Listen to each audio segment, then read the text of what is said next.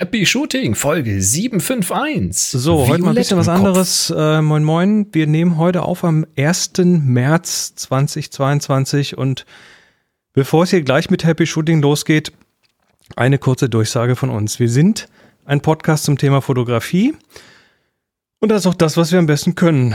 Aber wir müssen trotzdem jetzt am Anfang mal ganz kurz auf das große Thema eingehen, die, wie sagt man so schön, Elephant in the Room. Ähm, nicht zuletzt, weil wir hier immer sehr flapsig mit den Dingen umgehen und äh, wir wollen einfach in der aktuellen Situation nicht die zwei Spaßvögel sein, die hier quasi rumblödeln und dann dabei so tun, als ob da gerade kein Angriffskrieg gegen die Ukraine stattfinden würde. Ähm, das lässt uns selbstverständlich überhaupt nicht kalt.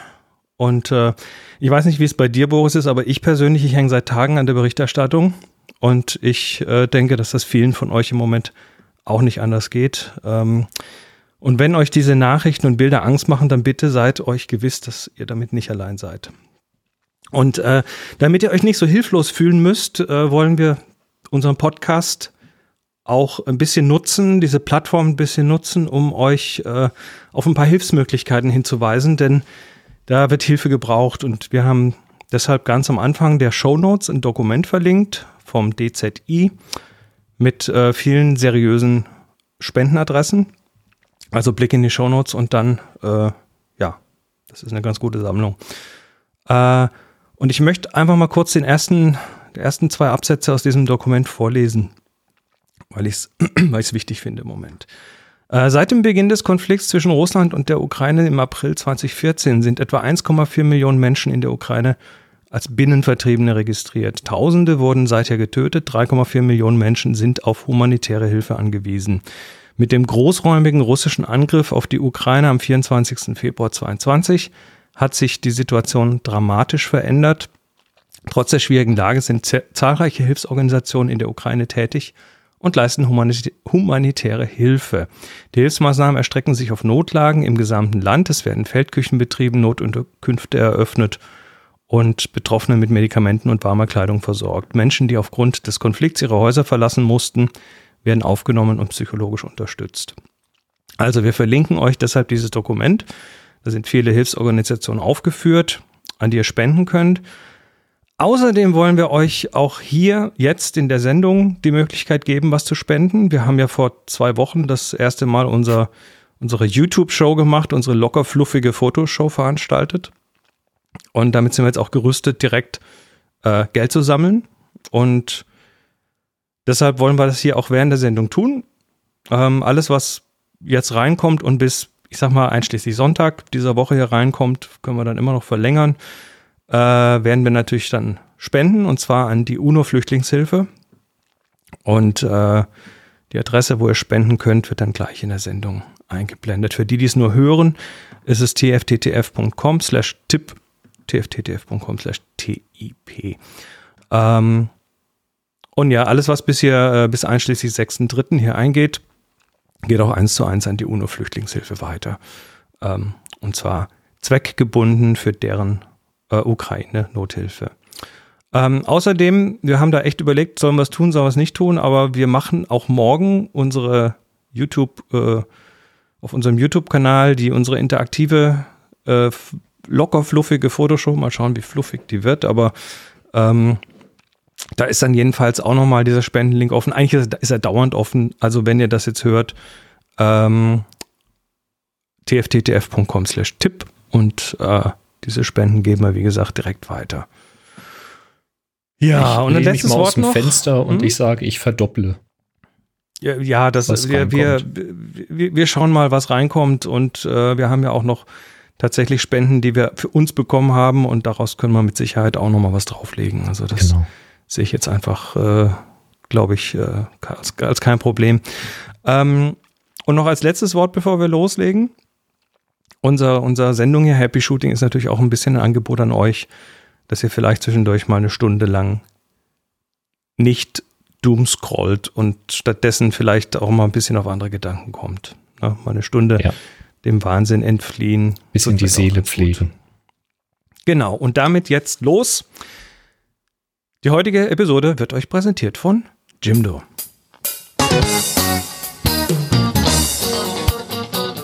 Hier ist eine weitere Ausgabe von Happy Shooting, der Fotopodcast. Ja, das sind schon etwas verrückte Zeiten gerade. Moin, Chris. Äh, ja, kann man so sagen. Also wie gesagt, wir äh, machen äh, trotzdem unsere Sendung und wir ähm, machen euch es möglich, äh, Geld einzusammeln. Und äh, wenn ihr auf dem Bildschirm seht, wir haben oben eingeblendet tfttf.com slash tipp. Das ist die Adresse und äh, wer da was reinwirft. Es ist aber an sich fast noch besser, wenn ihr, also deshalb, also ich sag mal, das kann jetzt irgendwie total viel werden, aber auch nicht. Live gucken relativ wenige Leute immer zu, weil das irgendwie auch ungeschickt ist von der Zeit. Solltet ihr trotzdem hier Geld einwerfen, ihr könnt auch direkt an die ähm, an die Spendenorganisation, Mapache, Dankeschön, 10 Euro.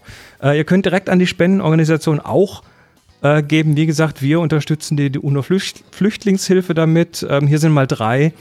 Und das verlinkte Dokument, das hat dann entsprechend noch mehr. Ich gebe es gerade mal kurz in die in unsere Shownotes-Redaktion weiter, ähm, wenn ich es denn irgendwo finde. Nun ja, also ähm, ich, äh, wir verlinken es auf jeden Fall. Und äh, wenn ihr da direkt hinspendet, auch okay. Aber wichtig ist, dass ihr was tut, weil das Hilfe wird gebraucht. Ja, nun gut. Fall ist das Mindeste, was man tun kann, weil viel mehr wird man ja eh nicht von, vom Stuhl aus verhindern können, sag ich mal. Also kann man nee, kann man. Kann man nicht, genau, kann man nicht. Und äh, warte mal, ich versuche mal ganz kurz. Ich bin natürlich super vorbereitet hier. Ich muss mal hier das wegmachen. Ich muss mal hier kurz den Browser reinholen. Alles, alles noch nicht eingerichtet. Äh, äh, da ist es äh, das DZI-Dokument. Also da sind es ist nicht nur eine Erklärung drin, sondern es geht halt auch um, um seriöse äh, Organisationen und äh, um zweckgebundene Hilfe, also nicht so allgemein spenden, sondern direkt für die Ukraine. Da ist also wirklich viel, viel Material drin und äh, sollte euch auf jeden Fall entsprechend äh, Hinweise dafür geben. Nun gut. Wunderbar. Ja, wir fangen vorne an. Äh, ich muss gesagt, auch erstmal gerade Fenster wechseln hier. Es ist heute ein komischer Tag und ich muss noch. Ja, es ist alles etwas, äh, etwas heftiger gerade. Aber wie auch immer, wir sind wieder hier. Happy Shooting. Es soll um die Fotografie gehen. Genau. Oha, die Spenden trudeln ein. Der Counter übrigens, der refresht sich erst mit, mit der Zeit. Ja, der, so, ne? der dauert ein ah, bisschen. Nee, warte, der Schauen refresht sich jetzt und dann irgendwie, glaube ich, einmal die Minute oder so. Da 60 genau. Euro sind schon zusammen. Wow. Ansonsten sind wir hier natürlich ein Fotopodcast, ähm, auch anzuschauen unter YouTube, aber eben auch zu hören. Live hören könnt ihr natürlich auch auf happyshooting.de slash live, immer am Dienstag, so roundabout 18 Uhr. Kurz nach 18 Uhr sind wir live. Und du kannst uns bestimmt noch erzählen, wie man sonst noch so mitmachen kann, ne? Natürlich, also wir haben wie immer unseren, unseren Slack, auf dem nette Menschen uns ein bisschen äh, schubsen manchmal und äh, Hilfe geben, Inputs reinwerfen. Der ist auf, ähm, ja, der ist verlinkt und dort im Kanal dienstags 18 Uhr. Geht was ab. Ansonsten könnt ihr natürlich mit uns interagieren über unseren Twitter at Happy Shooting oder im Slack äh, zum Beispiel Fragen reinwerfen im Kanal HS Fragen oder auf Twitter mit dem Hashtag HS Frage oder Audio oder Video schicken für die Sendung. Mit Fragen an info at happyshooting.de. So, wir sind auch gleich noch, ähm, ja, wie sagt man da? Äh, wir haben, wir haben ähm, ähm, Spenden bekommen.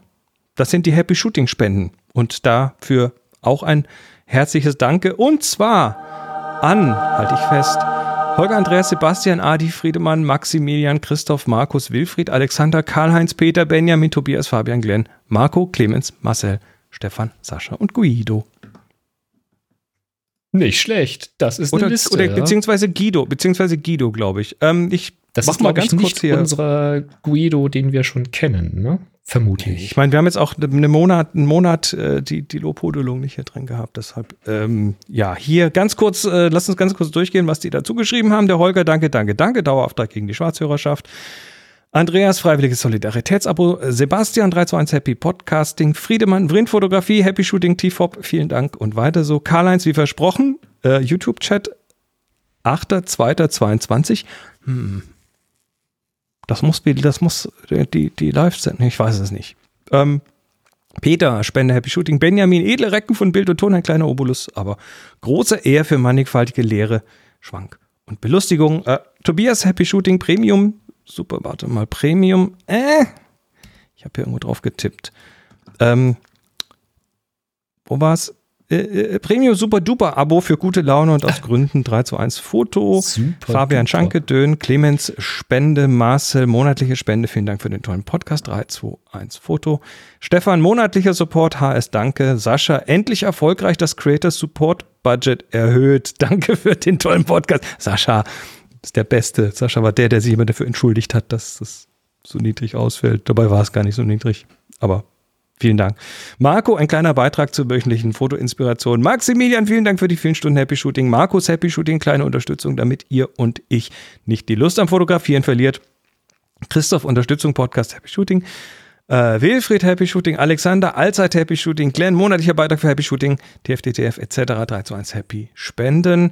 Guido, Guido, Guido, pass auf, jetzt. Jetzt ich, gib dir Mühe, jetzt. Ich gebe mir Mühe. Ähm, Bonjour, merci pour votre podcast génial. 3, 2, 1, joyeux filmage de la selle sans clou. Guido. Worauf du fließend erwidern wirst?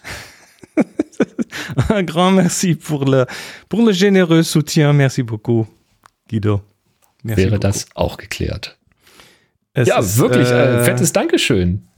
Echt ja, cool. Wo wir überall Leute haben, ist doch. Äh, ist doch Das wäre jetzt quasi die nächste ähm, Challenge. Wer Spenden einreicht über einen Dauerauftrag oder eben über eine Überweisung, ne, die Kontonummer findet ihr auch äh, auf Happy Shooting slash Spenden was. Ja. Ähm, könnt ihr gerne in eurer Muttersprache natürlich auch Grüße schreiben. Dann hat Chris was zu tun beim Vorlesen, nicht wahr? Oh Gott, mach nicht, mach nicht mal, mal, das nicht an die Wand. Das ist äh, ja, ja. Cool. Gut. Ähm, kommen wir zu unserem Basic-Segment. Sehr schön. Wir machen jetzt seit einigen Wochen wieder am Anfang der Sendung ein kurzes Basic-Segment, also so die Grundlagen der Fotografie und da haben wir über alle möglichen Dinge gesprochen, bisher über Belichtung und über Brennweiten und so weiter. Heute mal das Thema Farben. Mhm. Weil, naja gut, da gibt es einen kreativen Teil, da gibt es auch einen technischen Teil. Wir fangen mal mit der Technik an. Ähm, Boris, kannst du ganz schnell mal eben Farbe erklären? Was ist Farbe? Ähm, Farbe ist alles, was nicht schwarz nicht und nicht weiß ist. Hm. Also Farbe ist äh, es Was ist mit Grau? Das kannst ist, das ist äh, im weiteren Spektrum auch schwarz und weiß. Ähm, also alles, was davon abseits ist, ist farbig. Ähm, mir würden grundsätzlich zwei Antworten dazu einfallen, und zwar leuchtende Farbe und ähm, reflektierende Farbe. Also bei der reflektierenden ja. Farbe ist äh, alles das eine Farbe, ich was noch, das Spektrum ich, ich nicht gleichmäßig einfach. reflektiert und eine leuchtende ja, viel Farbe. Zu, viel zu technisch, ist, ja, du viel zu kompliziert für die Basics. Wir machen hier, wir machen hier Basics. Dann mache ich es ganz einfach. Farbe ist bunt. Genau. War das einfach also, genug? Wir haben, wir haben das Lichtspektrum ähm, besteht aus Rot, Grün, Blau und vielen anderen Sachen dazwischen und äh, Farbe ist ein Ausschnitt aus diesem Spektrum im Prinzip. Ähm, in der Kamera wird das, wird die Farbe festgestellt von äh, verschiedenen gefilterten Pixeln. Ja, auf dem Sensor sind viele Pixelchen und vor diesen Pixeln sind Filter. Und so ein Filter nimmt halt von dem Licht Farbe weg. Dann bleibt nur noch irgendwie eine Farbe übrig, also Rot, Grün und Blau. Im Auge funktioniert das sehr ähnlich. Super vereinfacht. Wir haben Zapfen im Auge, diese Sehzapfen, Was? die auch äh, Rot, Grün und Blau können. Und äh, damit sehen wir Farbe. Und ja, du hast recht, es gibt reflektierte Farben, es gibt gefilterte Farben, also Licht und, äh, und Reflexion. Wenn ich jetzt mal äh, mir eine, eine blaue oder hier eine rote Fläche anschaue, sowas hier, dann bedeutet das nichts anderes, als dass diese Fläche rot reflektiert, aber den Rest halt nicht. Also genau. alles andere Licht wird davon geschluckt sozusagen. Ähm, Was übrigens sehr faszinierend ist, wenn man da mal länger drüber nachdenkt. Ja, also deshalb, wir wollen Basics. Wir wollen wirklich ganz auf dem Fußboden bleiben. Ähm, Weißabgleich ist ein Thema, das die Kamera dann quasi äh, ermöglicht, das ermöglicht es der Kamera auf irgendwelche komischen Farbfärbungen einzugehen und sie entsprechend neutral zu machen. Wir haben nämlich an verschiedenen Tageszeiten zum Beispiel verschiedenes Licht. Oh ja. Also von der Färbung. Ne? Das, hast, äh, das weiß aber jeder, der morgens mal früh, also der, wer es schafft, genau. morgens früh aufzustehen und es ist so ein schönes, warmes Licht oder abends äh, kurz vorm in, ins Bett gehen oder im Urlaub am Strand oder sowas, dann ist so schönes, warmes Licht, wenn die Sonne untergeht. Und dieses Licht ist ja gar nicht so schön zur Mittagszeit zum Beispiel. Da sieht einfach alles anders aus. Ja, und äh, also goldene, goldene Stunde, die man so immer wieder mal sieht und liest, ähm, das ist halt die Zeit kurz nach Sonnenaufgang, kurz vor Sonnenuntergang, wenn die Sonne sehr niedrig am Himmel steht und damit auch durch sehr viel der Atmosphäre durch muss und damit geht einfach viel von dem eher kühlen Licht verloren. Es wird halt sehr warm. Mhm. Und die Kamera, die, ja, die muss halt da immer so ein bisschen gegenregeln, um das quasi neutral zu kriegen. Dafür ist der Weißabgleich da. Und wenn man den dann entsprechend einstellt, entweder von Hand auf die kleine Sonne, wenn die Sonne scheint, oder auf die kleine Wolke, wenn es Wolken am Himmel gibt, oder auf das kleine Glühbirnen-Symbol, wobei Glühbirnen sind, glaube ich, raus, aber naja. Funktioniert bei dann, heutigen LEDs auch ganz gut. Genau. Ansonsten macht die Kamera das relativ gut automatisch, aber halt nicht ganz super. Naja, das ist auf jeden Fall technisch die Farbe. Ähm, kreativ hat die, hat die Farbe allerdings noch viel, viel mehr zu sagen. Weil letztendlich ist die Farbe halt für, ich sag mal, für eine Stimmung im Bild ganz wichtig. Also neutral ist schön und gut, aber wir wollen es eigentlich, wollen es eigentlich nicht neutral haben. Wir wollen ja eine Stimmung rüberbringen. Wir wollen ja eine Emotion rüberbringen beim Fotografieren. Und das bedeutet, dass wir zum Beispiel einen schönen warmen Sonnenuntergang natürlich auch schön warm zeigen. Weil so ein kühles Gletscherbild, das, also der, der kühle Weißabgleich auf dem Gletscherbild, der passt zu so einem Sonnenuntergang nicht dazu und umgekehrt genauso wenig. Richtig. Nun ja. Es ähm, kommt halt drauf an, was du machen willst. Ne? Wenn du kühle Architektur zeigen willst, also wenn du einfach wirklich das Sachliche haben willst in deinem Bild, dann willst du es möglichst neutral haben. Aber ansonsten ist die Wahrscheinlichkeit hoch, dass man es genau nicht neutral haben möchte. Bisschen wärmer ist in der Regel auch angenehmer beim Betrachten oder wird als, wie soll ich sagen, als besseres Bild ähm, gewertet von vielen Leuten, die sich Fotos angucken. Ja, wenn man es nicht zu warm macht. Also wa was ich denke, was, was ihr euch hiervon vielleicht mitnehmen möchtet, also alle, alle alten Hasen kennen das eh schon, aber äh, spielt mal ein bisschen mit dem Weißabgleich. Also ne, gebt mal her und versucht mal mit diesen Symbolen zu spielen. Die kleine Sonne, das kleine Leuchtstoffröhrchen, das kleine Glühbirnchen und macht mal irgendwie Bilder im Garten und versucht das mal, das gleiche Bild mit verschiedenen Weißabgleichen zu machen und schaut mal, was bei rauskommt. Wenn ihr dann mal mhm. so merkt, oh, Moment mal, der ein, das eine Setting macht ja mein Bild richtig warm und das andere Bild macht, also das andere Setting macht mein Bild richtig kühl, dann könnt ihr das auch tatsächlich ganz bewusst einsetzen, schon beim Fotografieren. Ähm, und speziell, wenn ihr nicht RAW fotografiert, sondern zum Beispiel JPEGs, dann ist das gar nicht so sinnfrei, das mhm. auch tatsächlich einzusetzen. Und äh, probiert das mal. Spielt da mal ein bisschen damit und macht euch einfach mal klar, was verschiedene Farben, äh, Färbungen, Warm- oder Kühlfärbungen im Bild dann auch mit einer Stimmung machen können. Das, das ist so. schon. Und äh, ich möchte noch ergänzen, gerade jetzt die modernen Kameras, die keinen Spiegel haben, also wo man nicht mit, äh, wie bei einer Spiegelreflex durch einen Spiegel durchs Objektiv sich die Wirklichkeit anschaut, ähm, sondern wenn man jetzt einen elektronischen Sucher hat, dann ist so ein Weißabgleich voreingestellt durchaus schon hilfreich, damit man im Sucher eben ein Bild sieht, wie man es jetzt auch sehen möchte beim Fotografieren. Ähm, auch wenn man jetzt RAW-Fotos aufnimmt und das später in der Bildbearbeitung sich anpassen kann, wie man möchte, finde ich es halt hilfreich, wenn ich nicht ein komplett blaustichiges Bild im Sucher habe, wenn ich halt Person zum Beispiel fotografieren möchte, sondern auch ein ansprechendes Bild im Sucher habe.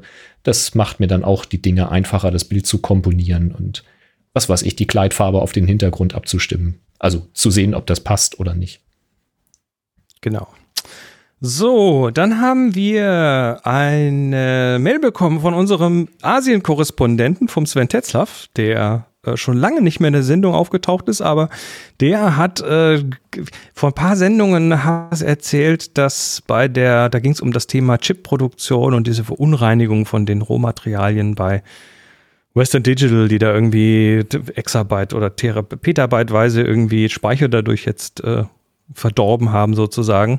Und da hatte ich erzählt, dass die Produktion relativ äh, gut getuned sein muss und das wird über Akustik gemacht, über Mikrofone und künstliche Intelligenz. Und da, hat, da ging bei ihm sofort die Antenne hoch und hat uns, uns einen Audiokommentar zu dem Thema geschickt. Ähm, und da das jetzt mit Fotografie nicht viel zu tun hat, werden wir den jetzt hier im Augenblick nicht spielen, aber ganz am Ende der Sendung, ganz am Schluss, ähm, bleibt, wenn die Sendung rum ist, quasi nochmal dran.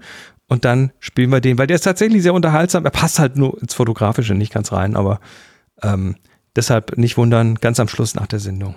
Wir wollten jetzt nicht einen Happy so. Engineering Podcast starten. Ne? Es ist die Zeit der Klemmbausteine. Immer gut. Klemmbausteine, also, beste. Genau, wir, wir, wir hatten hier mal vor einigen Sendungen von dieser SX70 erzählt, die äh, da vorgeschlagen wurde mit der ganzen Lego-Geschichte und ähm, die hat dann auch irgendwie ihre, was weiß ich, 10.000 äh, Herzchen bekommen oder Daumen hoch oder was man da auch gibt und ist jetzt in der nächsten Stufe. Die ist jetzt äh, quasi im, wie sagt man da, Review oder so. Also da gibt es jetzt quasi eine nächste Phase. Das ist dann, ich weiß nicht, wie das genau ich weiß auch nicht. Ich ist, weiß, aber auf jeden ich Fall. Weiß, die Community muss erstmal abstimmen und ähm, da möchte halt der Markenhersteller erstmal schauen, ob genügend Interesse besteht. Ähm, und das ist wahrscheinlich so wie so eine Petition oder so. Und wenn genügend äh, Stimmen zusammengekommen sind, dann ich schaut sich das, das wahrscheinlich noch mal ein größeres Team an. Und äh, ja, es sieht so aus, das wenn das so weitergeht, heftig. als wenn wir bald eine Kleppenbaustein-Sofortbildkamera Modell. Die kaufen. aber nichts tut, außer ja. schön aussehen. Das ist ja, ja. nur ein Modell.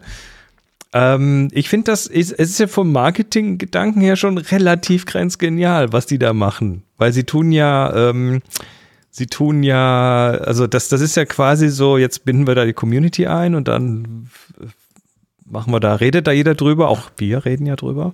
Na klar. Also Hut ab, äh, gutes Marketing.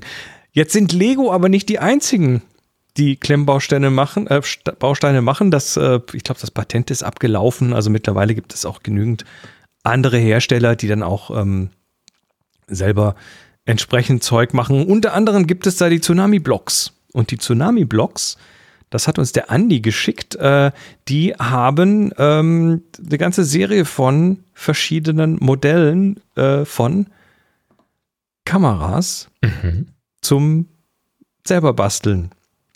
Also das sind auch eben ah. auch Bausätze, die man da sieht. Ne? Das sind alles, äh, Guck. wie gesagt, das sind Modelle. Ne? Also nicht, dass jemand denkt, da könnte man dann Film einlegen und Bilder mitmachen, aber so aus fotografischer Sicht ist da dann doch Die Schreibmaschine ist ja auch schick.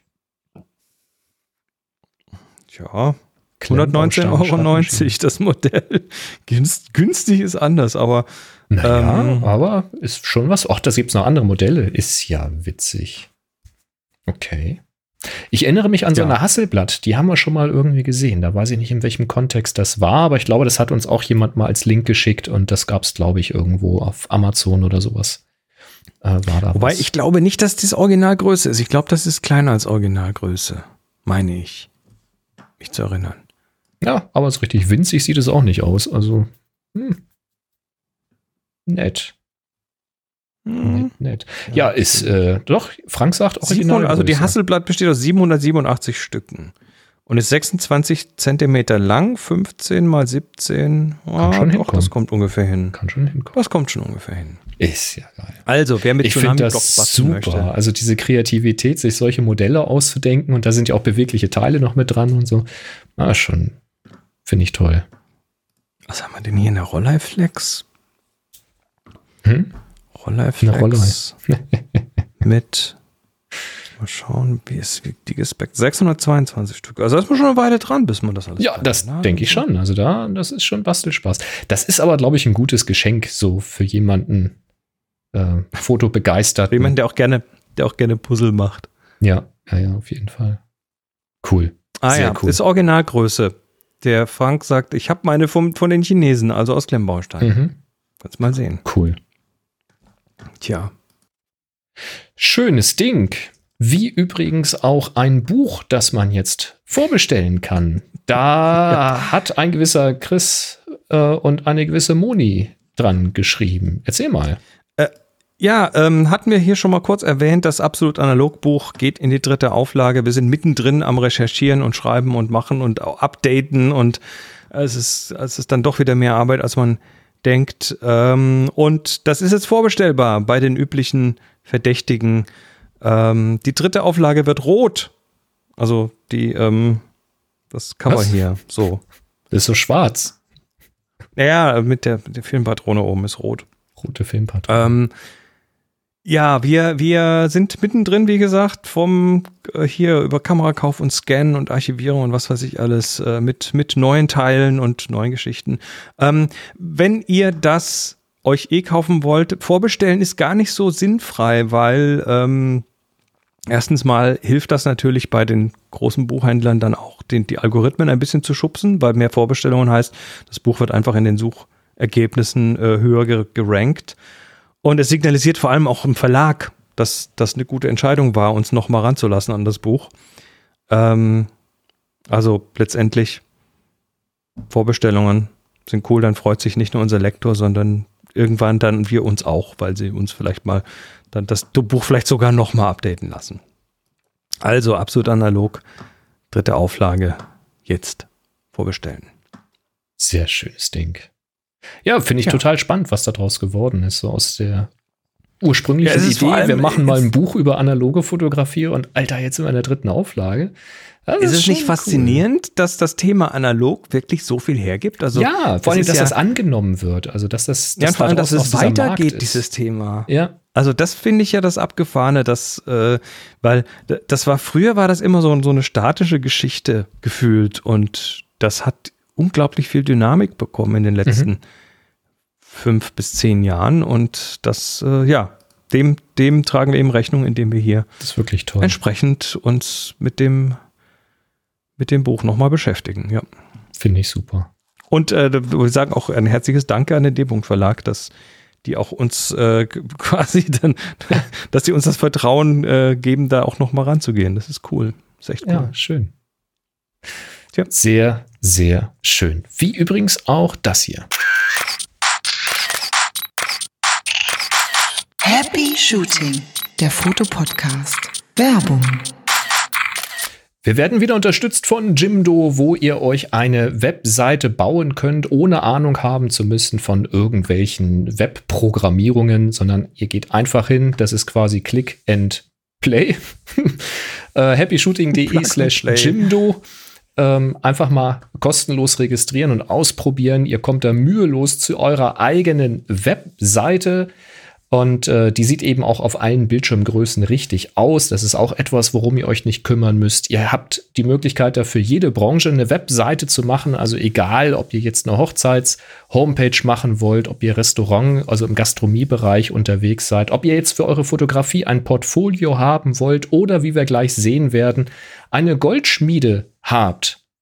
Ihr könnt eure eigene Wunschdomain haben, das heißt, dass ihr eben über euren Domainnamen gefunden werdet und aufgerufen werden könnt. Das könnt ihr entweder mitbringen, wenn ihr schon eine habt, dann benutzt ihr die einfach bei Jimdo, oder aber ihr erwerbt sie direkt bei Jimdo. Das kostet dann 0 Euro im ersten Jahr, also gleich inklusive.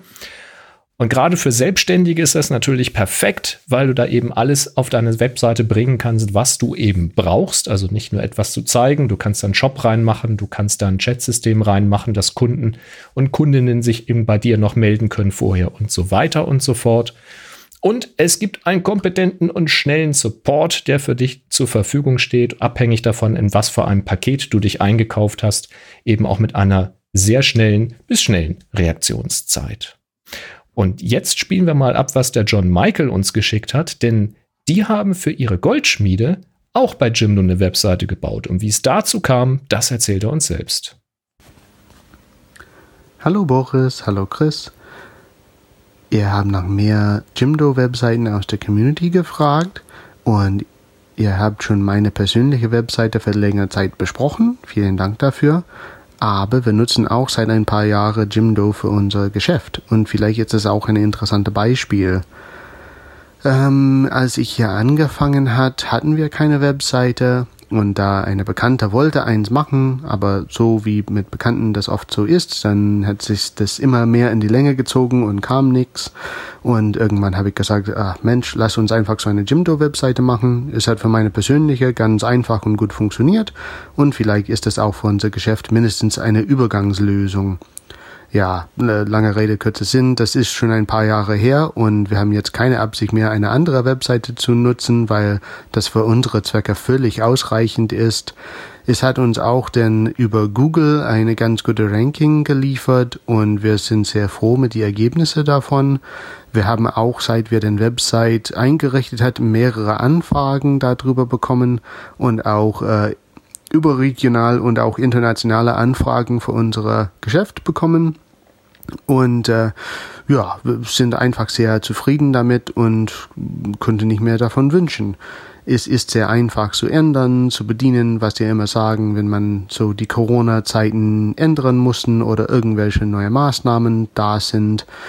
Äh, wenn wir nicht ganz hinterher damit sind, liegt es nicht an Jimdo, dass es nicht einfach ist zu machen. Einfach, dass wir teils dank der Website so viel Arbeit haben, dass wir nicht mehr dazu kommen, der Website zu updaten.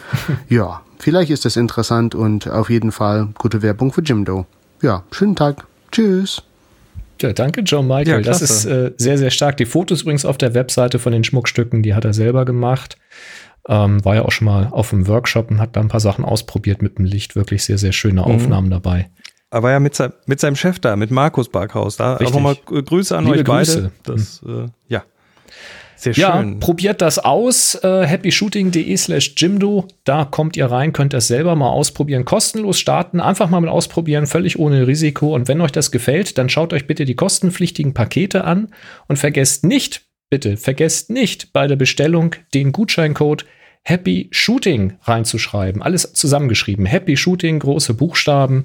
Dann gibt es 20% auf die erste Bestellung. Das lohnt sich natürlich richtig. Nimmt gleich irgendwie ein Jahr oder klickt gleich zwei Jahre, dann spart ihr doppelt.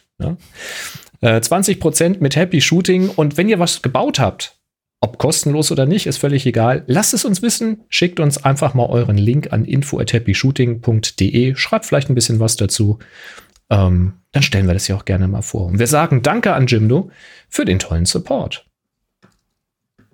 Tja, ähm, ich habe was gefunden. Boris, ich habe was gefunden und ich, äh, ich war ziemlich geplättet. Also. Ja, ich bin gespannt. Ich lese hier nur Wilder Westen. Ähm, ja, ja, Wilder Westen. Also folgendes. Es ist, Moment, ich packe das mal ganz kurz hier auf den Sound. Ähm, es ist ein Interview mit einem Fotografen.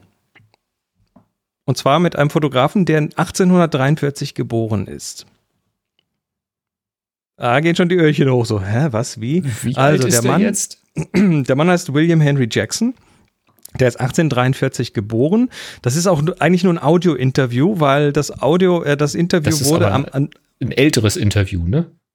Das Interview wurde am äh, ab 3. April 1941. Danke. An seinem, am Abend seines 98. Geburtstags Jetzt äh, aufgenommen. Bin ich wieder auf Spur. Ich war gerade.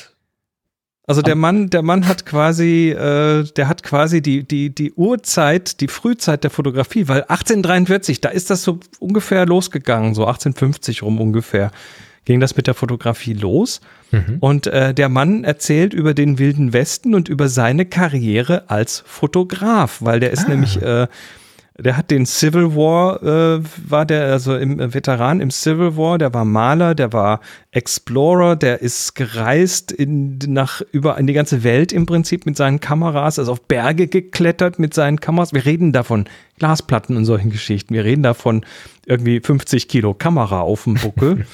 ähm, und der hat damals in einem, ja, ich weiß nicht genau, was es ist, in einem, äh, ich glaube, das war von der Regierung damals, äh, hat er quasi, da hört man ihn so ein bisschen im Hintergrund, ähm, hat er quasi für die Regierung damals irgendwie auch fotografiert, hat dann so ein Survey gemacht und äh, dann haben, hat ihn dort irgendwie ein, irgendeine Regierungsorganisation auch interviewt, so als Zeitdokument quasi. Es ist natürlich eine alte Aufnahme. Ne, die ist ein bisschen schwer zu verstehen.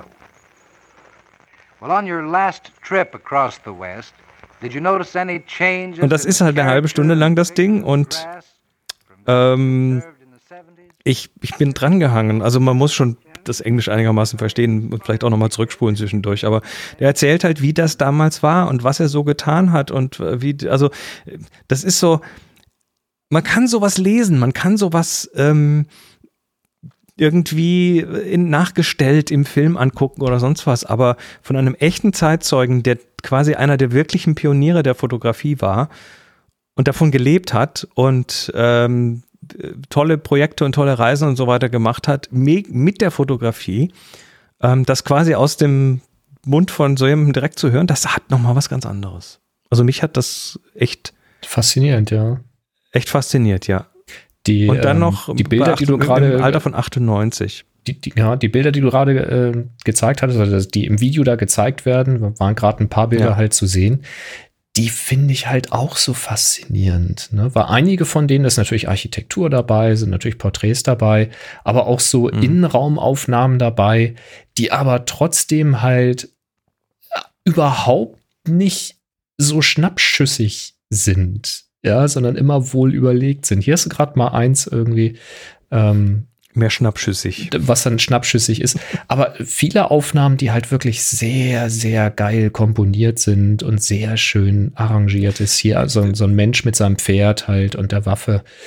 Ähm, toll. Also schöne, wirklich schöne Aufnahmen. Und wenn man sich halt überlegt, das ist so aus diesen Anfangszeiten, da gab es ja noch kein richtig oder falsch oder wie macht man es denn, sondern ja, da hat sich noch gar nicht so eine Stilistik rauskristallisiert, ja, wie das, man das Fotos ist ja noch macht. alles im Entstehen. Ein schönes Familienporträt hier zum Beispiel. Faszinierend. Also da, da, da ist man ja tatsächlich noch so ein bisschen rangegangen bei diesen Aufnahmen, so vermute ich, aus der Richtung Gemälde, also aus der Malerei. So wie, wie würde man denn diese Szenerie halt malerisch Klar. präsentieren und hat das dann eben dann ähm, auf Fotoplatte malen lassen, sozusagen vom Licht. Und das, finde ich, sieht man hier vielen Aufnahmen einfach an. Ähm, und das hat so eine ganz eigene Ästhetik irgendwie. Und da sieht man mal wieder, wie wichtig das ist, ähm, ja, sich die richtige Position für das Bild zu suchen, das richtige Licht zu suchen, die richtige Blickrichtung zu suchen, damit der Hintergrund passt und so weiter. Und bei den Porträts, finde ich, sieht man ähm, das der Sache nochmal sehr deutlich an, dass das halt ja sehr so aus der Malerei noch kommt, wie das so, ähm, wie das so angezeigt wird. Das ist echt toll. Stark. Ja, toller oh. Link-Tipp. Ähm, das ist mal was fürs Wochenende. Sehr schön. Ja, das war so. Ich hatte gerade noch das Werbebanner dran, dabei ist die Werbung doch schon rum. Danke für die Erinnerung, Kai. hm. Tja. Ja, also cool. Fotograf von 1843. Also, ja, wirklich viele ältere, ältere ähm, Dokumente dazu gibt es eigentlich nicht. Ähm, apropos Geschichte.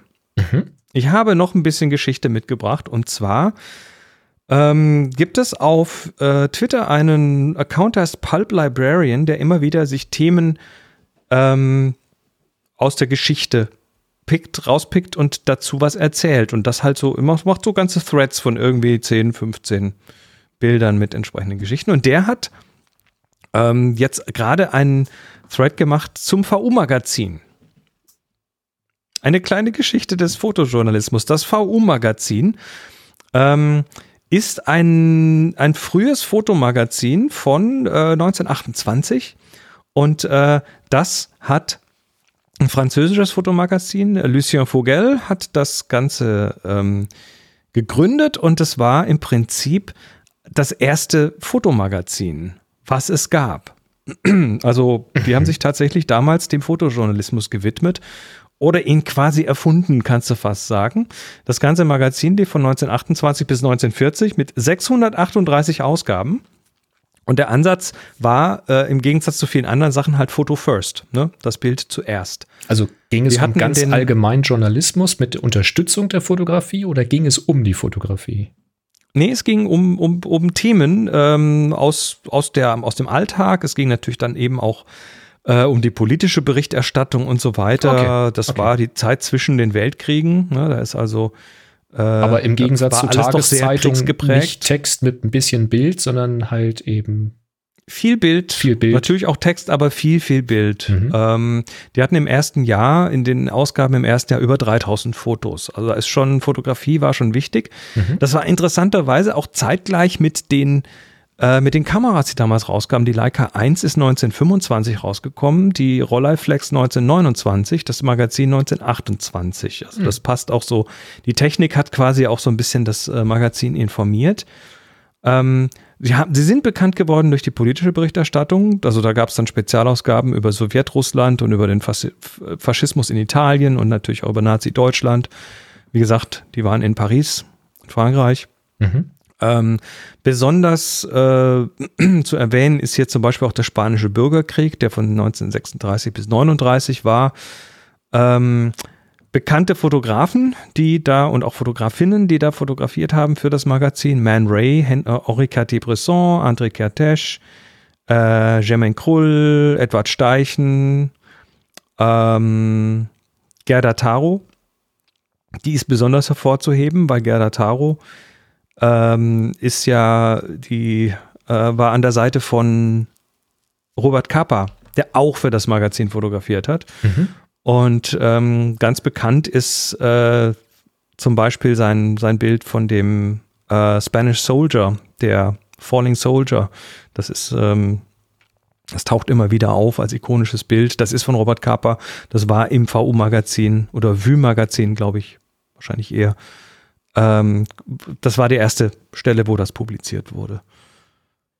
Ja, neben Politik haben sie auch viel gesellschaftliche Strömungen aufgegriffen und dokumentiert. Also auch wieder sehr, na, ich sag mal, Kriegs, äh, kriegslastig. Und die letzte Ausgabe ist dann am 29. Mai 1940 erschienen, zwei Wochen äh, bevor die Deutschen dann Paris besetzt haben. Hm. Und dann war es rum nach 638 Ausgaben. Das Vue-Magazin und Stark. quasi die Geburt des Fotojournalismus. Den äh, Thread dazu, den verlinken wir natürlich. Der ist in den Show Notes und von dort aus gibt es dann auch nochmal den einen oder anderen Link weiter. Ist dir bekannt, ob es etwas in dieser Art noch gibt? Also ein, ein Journalismusmagazin, was äh, eben auch Wert auf gute Fotos legt und da eben auch FotografInnen ja für engagiert oder bezahlt? Also jetzt mal, mir fällt jetzt halt so National Geographic oder Geo ein irgendwie. Ist das vergleichbar? Gibt es da noch, gibt's da noch andere Dinge? Also vor allem mit dem, mit dem äh, politischen Anspruch. Mhm. Ähm, weiß ich nicht, weil es ist ja äh, heute, also da, der, der Stil hat sich natürlich über die Jahre geändert und du hast halt heute die Mischung aus Foto und Text ganz viel. Ähm, wobei natürlich wir wissen, dass Bilder von vornherein erstmal deutlich mehr äh, anrichten als Text. Also Bilder bleiben einfach hängen. Es gibt viel mehr Bilder, die ich, die ich vor meinem inneren Auge habe, die mich an Sachen erinnern, als, als Texte. Ganz Ja. klar. Also ich hatte mal eine Zeit lang äh, National Geographic im Abo und da war so meine Erfahrung, dass häufig eben ein gutes oder ein spannendes Bild oder auch ein verwirrendes Bild äh, mich überhaupt erst dazu gebracht hat, dann den Artikel dazu zu lesen. Wenn ich jetzt nur die Überschrift vom Artikel Ja. gehabt hätte, hätte ich gesagt, interessiert mich gar nicht so, aber das Bild hat mich neugierig gemacht. Also sowas passiert schon. Also ich weiß nicht, ob, ob, also ich würde sagen, dass sowas wie National Geographic da schon eher am, in diese Richtung kommt, aber ähm, es, aber so, so in dem Stil, vor allem auch so experimentell, weil die haben ja damals die Fotografie quasi entdeckt und haben sie auch sehr, sehr Ja. experimentell genutzt. Ähm, das, da sind auch viele Techniken dann entwickelt worden, die dann halt so in Fotomontage gemündet haben und sowas. Das, was heute pff, jeder Fünfjährige mit, mit Links macht, aber ähm, was damals ja tatsächlich nochmal ein ganz, ganz anderes Thema war. Mhm. Ähm, da wurden, da wurden ganze, ganz neue Kunstformen entwickelt. Das in der Form Revolutionäres gibt es da in der Form heute, glaube ich, eher nicht mehr. Das wird aber auch da war mal, da, da war mal, als Wired rauskam, war das so ein Ding, wo ich sagte, ja, da ist, da ist nochmal was ganz Neues von, wie man layoutet und wie man äh, diese Mischung macht. Ähm, oh, Christian hat gespendet. Dankeschön. Ja, also wie man da. Äh, Also sollte umgeht. jemand äh, jetzt von den HörerInnen draußen noch Ideen oder Tipps haben für eben so einen Foto, sag ich mal, geprägten, fotogeprägten Journalismus, ähm, lasst es uns wissen. Schreibt gerne mal in die Kommentare happyshooting.de Folge 751. Was kennt ihr noch und ähm, was lest ihr vielleicht auch selbst? Interessiert mich mal. Tja. Nochmal Geschichte. Naja, nicht ganz Geschichte, aber irgendwie schon. Du kennst diese Fotoprojekte, wo jemand sich irgendwie alte Fotos schnappt und dann diese Plätze wieder aufsucht und dann das Ganze in neu nochmal ablichtet. Oder ich habe auch schon Bilder gesehen, wo jemand, der, haben wir hier glaube ich auch schon mal gehabt, wo jemand irgendwie alte Fotos mit Menschen drauf, mit Kindern drauf und dann die ganzen jetzt nochmal 50 Jahre später als Erwachsene, Gibt's als ältere viele Leute. Spielarten. Ja. Dann und so weiter. Also gibt ganz schön- viele Spielarten schön finde ich früher die- und heute Projekten. die Variante, wo halt ein altes Foto genommen wird und halt vor die Kamera gehalten wird und dann quasi ein größerer Rahmen genommen wird mit der modernen und eben ein kleiner Ausschnitt ist das alte Foto. Das ist auch eine schöne Idee. Ja, und äh, es gibt einen Fotografen, Christian Oslund, ich glaube, der ist, äh, müsste aus Norwegen irgendwo kommen. Äh, und der hat das Ganze mal verbunden, diese, diese, diese, diese Stilistik oder sag mal, dieses, dieses Genre des Alt und Neu nebeneinander stellen. Ähm, aber hat das Ganze auf Svalbard gemacht, Spitzbergen. Ne, Ah, du schau an. kennst, du kennst äh, zumindest Bilder aus Spitzbergen und ähm, da sind viele Gletscher und die ändern sich, weil wir haben natürlich Klimat, klimatische Änderungen und äh, Christian Oslund hat jetzt Folgendes gemacht. Der hat Bilder von 1928 genommen und hat sie mit Bildern von 2002, also das ist schon ein bisschen älter das Ding, ähm, gegenübergestellt. Du siehst halt Okay. aus der gleichen Perspektive, mit der gleichen Brennweite, das gleiche Bild, aber ähm, Gletscher, die plötzlich Mit weniger irgendwie Gletscher. Mhm.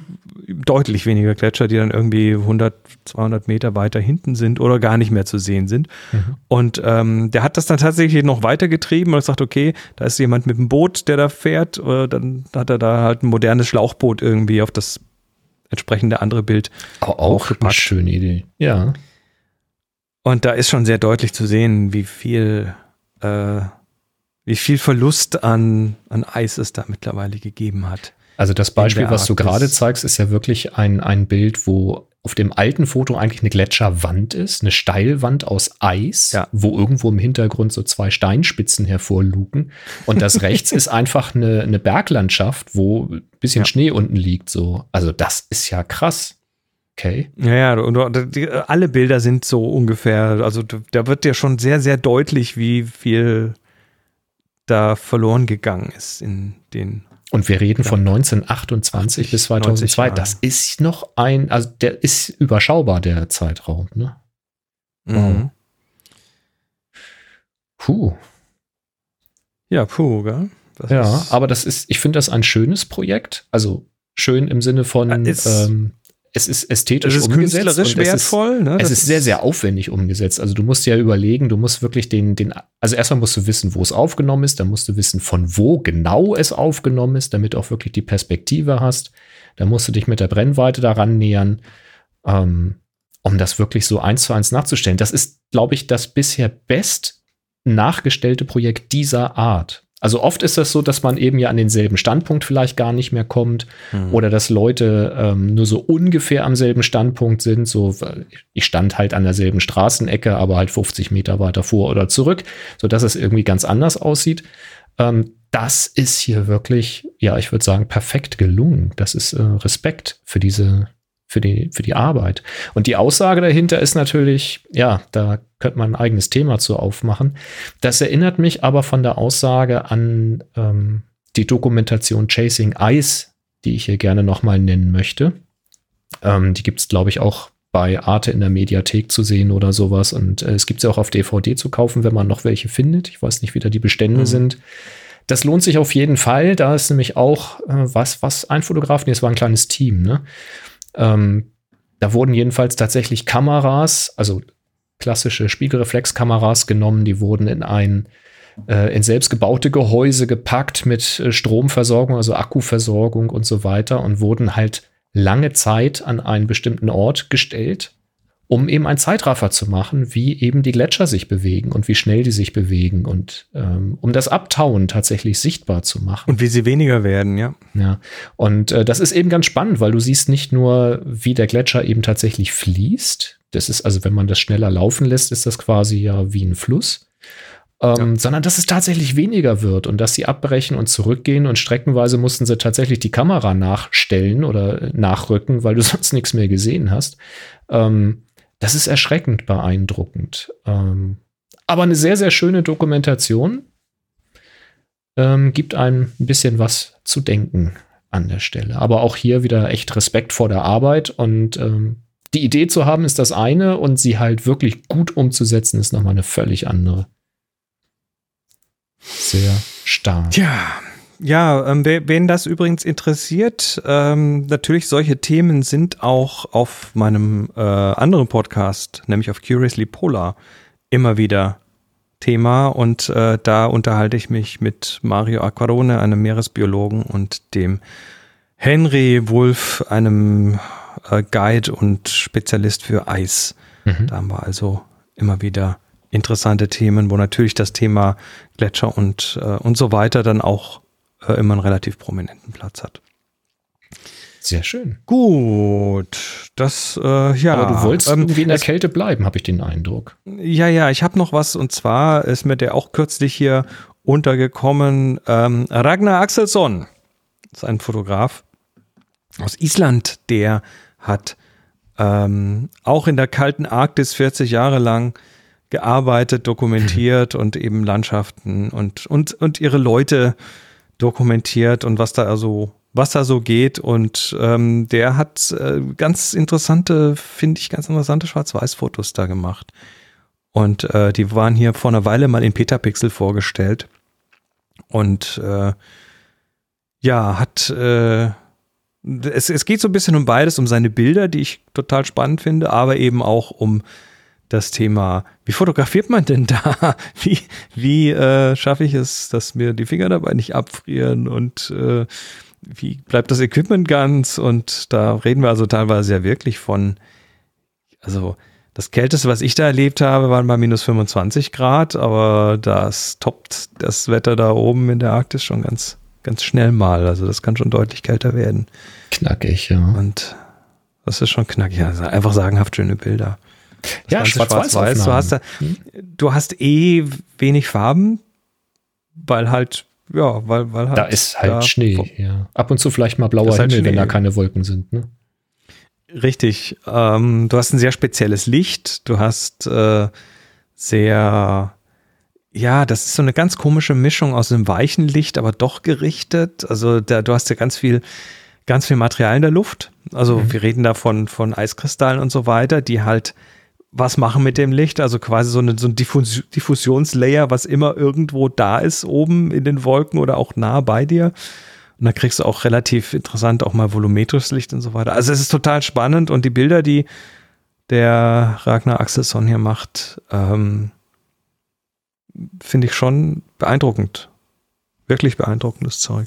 Also lohnt sich da mal ein bisschen näher reinzugucken. Mhm.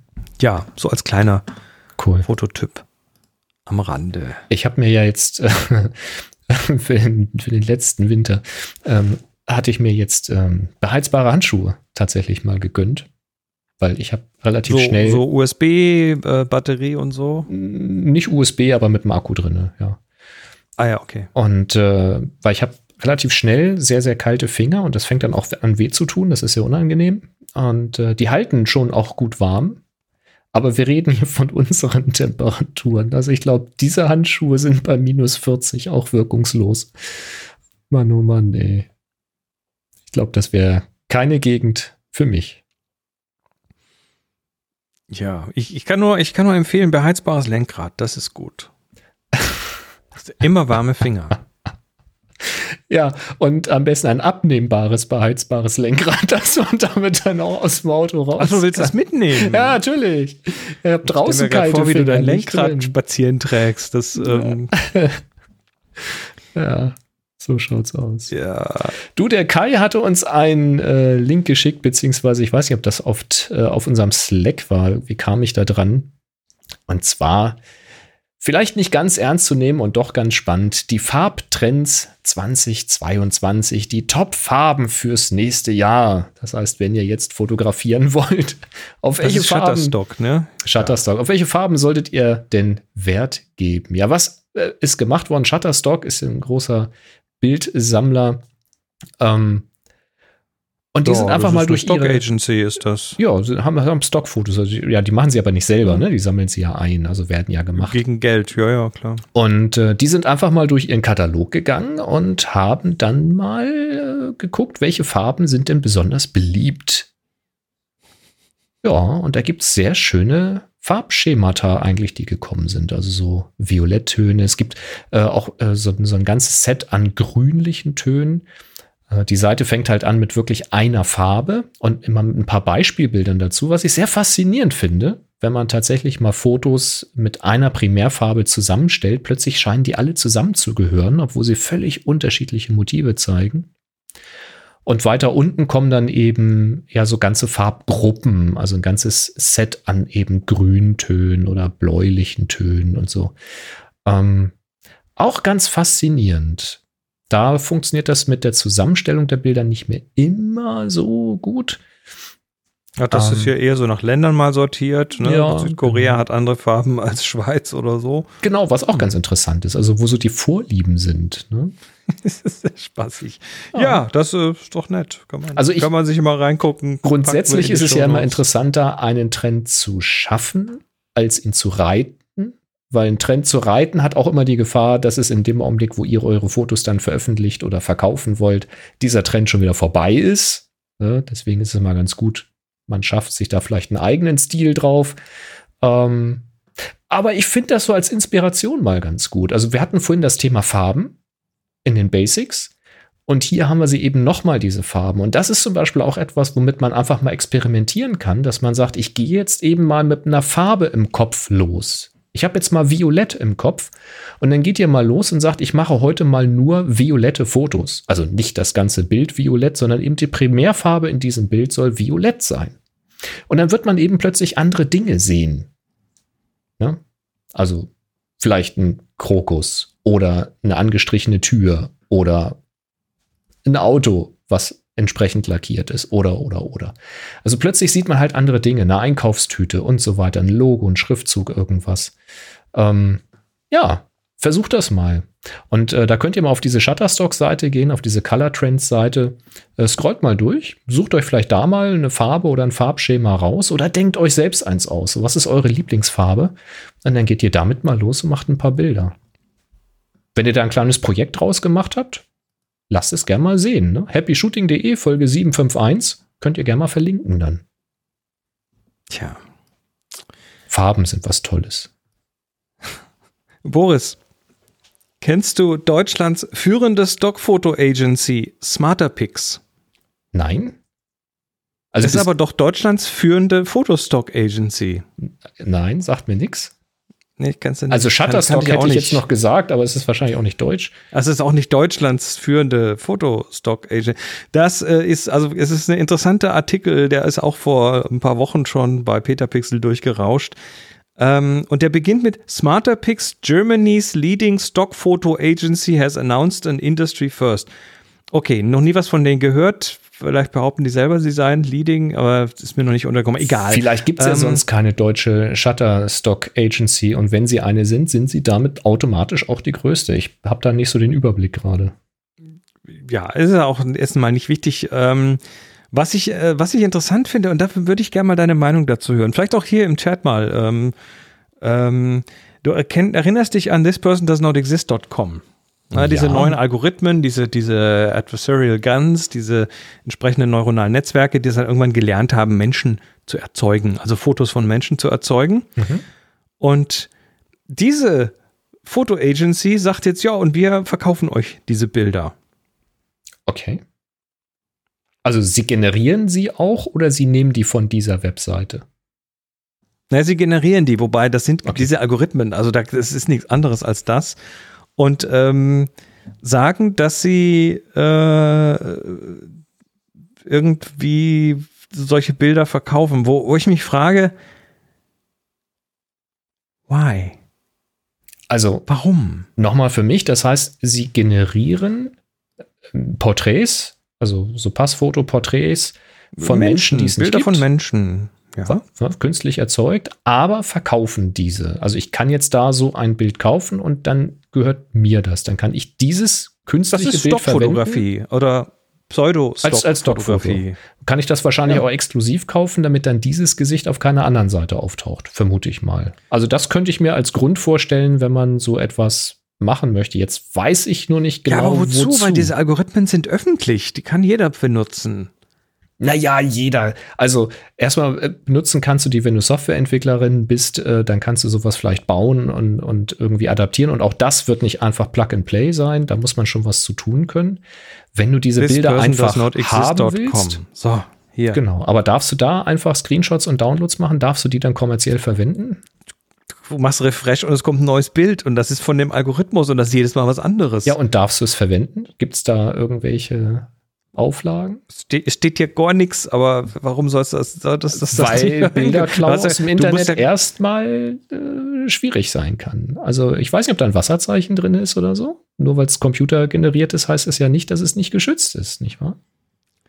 Style Ähm, Gan Also das könnte ich mir halt 2019. vorstellen, wenn es darum geht, dass du halt Rechtssicherheit haben willst, dass du eben generierte äh, Fotos haben willst. Was weiß ich, sei es, dass du, ähm, Jimdo zum Beispiel macht das, dass sie ja Stockfotos dir auf deine neu erstellte Seite packen, so als Muster. Die darfst du auch benutzen, weil die Lizenzen dafür ähm, vorhanden sind. Und wenn du jetzt halt irgendwie eine eigene Musterseite machen willst oder willst Musterdokumente machen oder hast ein Kunstprojekt vor und brauchst halt äh, Porträtgesichter, ähm, willst jetzt aber nicht Leute fotografieren und dir Model-Releases geben oder Stress einhandeln, dann kannst du da halt was kaufen und bist auf der sicheren Seite.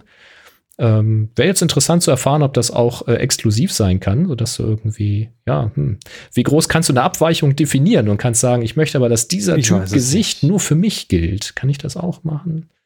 Ich weiß es nicht. Schwierig. Außerdem sind die, sind die Resultate, die man da kriegt, auch nicht wirklich, also sie sagen hier, they provide a set of nearly 800 Fotos, also die sind, das ist schon ein, ein äh, einfach mal so, ein- so ein Pool von Bildern. Hm. Und ähm, naja, die sind halt auch teilweise, ich sag mal, ähm, was halt bei so einer AI manchmal rausfliegt. Das ist halt manchmal nicht so ganz gut.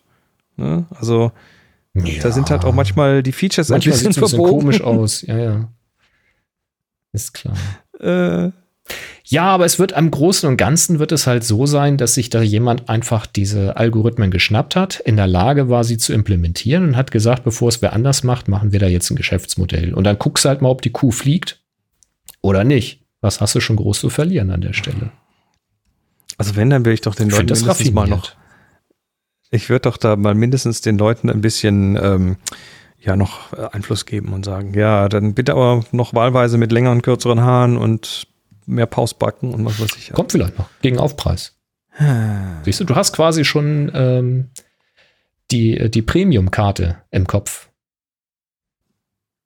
So Ich bin da, ich, ich, ich, ich habe da, es, es, es, es Bronze, irgendwie Silber, falsch Platin, Gold.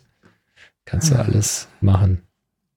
Premium-Content. Komm, du bist, du bist Programmierer, wir können uns da mal ganz schnell hier so eine, so eine Seite bauen und dann verlangen wir pro Stockfoto ganz 5 schnell. Euro und machen, werden reich.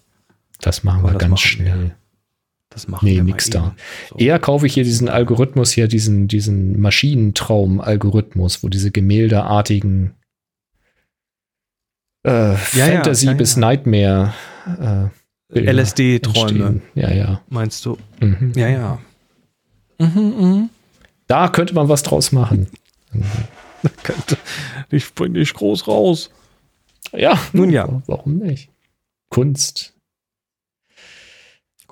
Ist das Kunst oder kann das weg? Ähm, Herrlich. gut, kommen wir zu den Terminen. Wir haben einen Termin. Den Terminkalender. Ding, ding, ding, ding, ding, ding. Und zwar bei dir zu Hause. Nicht bei Also mir nicht zu Hause, bei aber dir zu vor der Hause, Haustür aber- quasi. Mhm. Fast, fast äh, bei dir zu Hause in Nordheim ist ein, äh, ist ein, ein Mensch, der von seinen Fotoabenteuern erzählt. Und zwar Michael Martin ist dort und äh, das hat uns der Uwe reingeworfen und sagt, in, in seinem live gesprochenen Vortrag zeigt Michael Martin seine besten Fotos und erzählt die Geschichten dahinter. Dabei spannt er den Bogen von den Anfängen in den 70er Jahren über die Ära der Digitalfotografie bis zu, äh, der Dia-Fotografie bis zur heutigen weltweiten Arbeit mit modernsten Digitalkameras und Fotodrohnen. Nachdem ich das Buch dazu gelesen habe, habe ich mir den Vortrag auch als Stream angesehen. Interessant, seinen Weg zu verfolgen, locker und unterhaltsam live erzählt.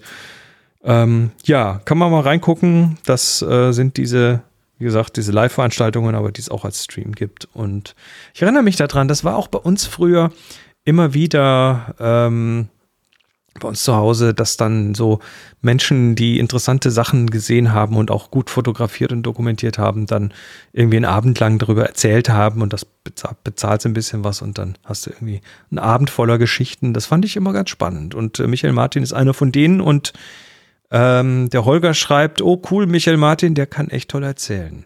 Siehst du? Ich bin nicht sicher, ob also. er es schon mal war, aber es gab in Göttingen eine ähnliche Veranstaltung. Aber ich glaube, das waren auch, wie du gerade sagst, Chris, das waren mehrere Vorträge. Ähm, das ging mhm. irgendwie so über äh, Nachmittag, Abend irgendwie verschiedene Leute, die halt von Reisen erzählt haben, über Fotografie erzählt haben und so. Das soll auch sehr schön gewesen sein. Und ja, es steht und fällt immer mit den Leuten, die da eben erzählen und wie sie es rüberbringen können. Aber das scheint ja, ja bei Michael Martin gegeben zu sein. Ja, ich habe schon gesagt, ja. da ist das hier quasi am Sonntag direkt bei mir vor der Haustür in der Stadthalle, die ich sehr gut kenne. Ähm, und ich werde trotzdem nicht hingehen. Ne? Ist schon ein bisschen doof. Jo. Nur gut, damit sind wir eigentlich schon fast am Ende. Ich ähm, es gibt noch eine neue Aufgabe. Das oh, stimmt. müssten die wir vielleicht auch noch unterschlagen. tun. Denn ähm, die aktuelle Aufgabe läuft nämlich aus jetzt am 3. März 2022 und die neue Aufgabe läuft vom 3.3. bis zum 17.3. Das bedeutet, dass ihr im Zeitraum vom 3. März bis zum 17. März 2022 losziehen könnt und eine neue Fotoaufnahme macht zum Thema unecht. Unecht ist die gewählte Aufgabe. Und diese neue Aufgabe, äh, diese neue Aufnahme lädt, ladet, ich fange nochmal an, diese neue, dieses, ich kann nicht mehr reden, das neue Foto. Was auch immer ihr gemacht habt, ladet ihr einfach bei Flickr hoch, stellt es dort in die Happy Shooting Gruppe und vergebt den Tag HS Unecht. Alles zusammengeschrieben, HS Unecht. Wer das nochmal wissen will, guckt einfach auf happyshooting.de slash Aufgaben, scrollt ganz runter zu den HGFs und äh, da ist das auch alles nochmal erklärt. Wir freuen uns drauf. Tja. Ja, ansonsten äh, nochmal der Hinweis auf die Spenden für die Nothilfe der Ukraine. Ähm, wir werden das, was hier reingekommen ist, das waren immerhin 76,23 Euro während des Livestreams und das mit weiß gar nicht, wie viele Leute haben hier zugeguckt. So ist ja in der Regel nie so wirklich viel. Ähm, was haben wir denn hier? 26, 32 Leute. Also ähm, alle Achtung. Ähm, die der, unser Spendenlink tfttf.com slash tipp ist offen. Ansonsten, wie gesagt, in den Shownotes ganz am Anfang der Link zur DZI-Liste. Und äh, es sind 76,23 Euro zusammengekommen. Jawohl. Cool. Sehr cool. Geht natürlich an die UNO.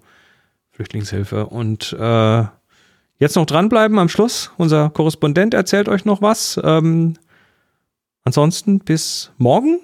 Wer, wer live dabei ist, morgen die locker flüchtige Fotoshow. 2. März 2022. Genau, das Ganze natürlich auch äh, auf unserem YouTube-Kanal und in den üblichen Stellen zu finden. Natürlich dann auch nochmal auf Twitter mit Ankündigungen und so weiter.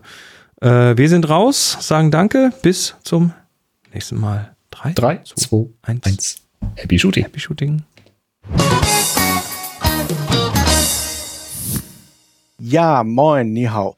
Zu diesem Thema Geräusche beziehungsweise Fehlererkennung über Geräusche wollte ich mal ganz kurz was anmerken. Und zwar habe ich 1988, also für die Leute, die was aus dem Krieg hören wollen, dazu eine Ingenieursarbeit geschrieben. Ingenieursarbeit ist im Prinzip der Vorläufer der Diplomarbeit, also heute würde man das wahrscheinlich Bachelor nennen. Und zwar ging es darum, dass in einem Elektromotorenwerk erkannt werden sollte, wenn Motoren zusammengesetzt wurden, die nicht so richtig gut funktionieren, beziehungsweise wo schon klar ist, dass die bald kaputt gehen. Oder wie man auch umgangssprachlich sagt, abpfeifen. Und in dem Wort steckt im Prinzip auch schon drin, um was es geht, nämlich, dass wenn Geräte kaputt gehen, kennt man ja von Festplatten, von Motoren, äh, die man so in den Autos hat und so weiter. Wenn die ihr Geräusch verändern über eine gewisse Zeit, dann weiß man, jetzt passiert irgendwas, was meistens nicht gut ist. Und die Lösung sah so aus, dass im volkseigenen Betrieb in einem Fließband viele Frauen saßen, die sich die Motoren angehört haben, was natürlich nicht besonders erfreulich ist, wenn man so einen Job hat, aber man wusste sich da nicht anders zu helfen.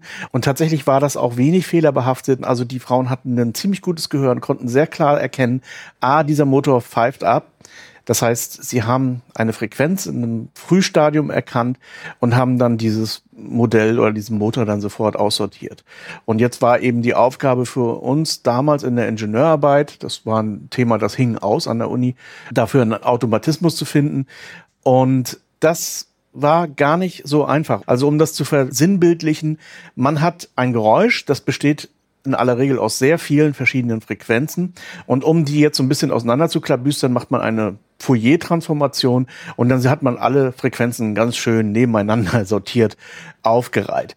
Was das Abpfeifen betrifft, das ist ja eigentlich nichts anderes als ein Event, das sich in der Frequenz ändert über eine gewisse Zeit und auch in der Energie beziehungsweise in der Lautstärke am Ende. Das heißt, es wird auch immer lauter, je näher das äh, Totalausfallereignis kommt.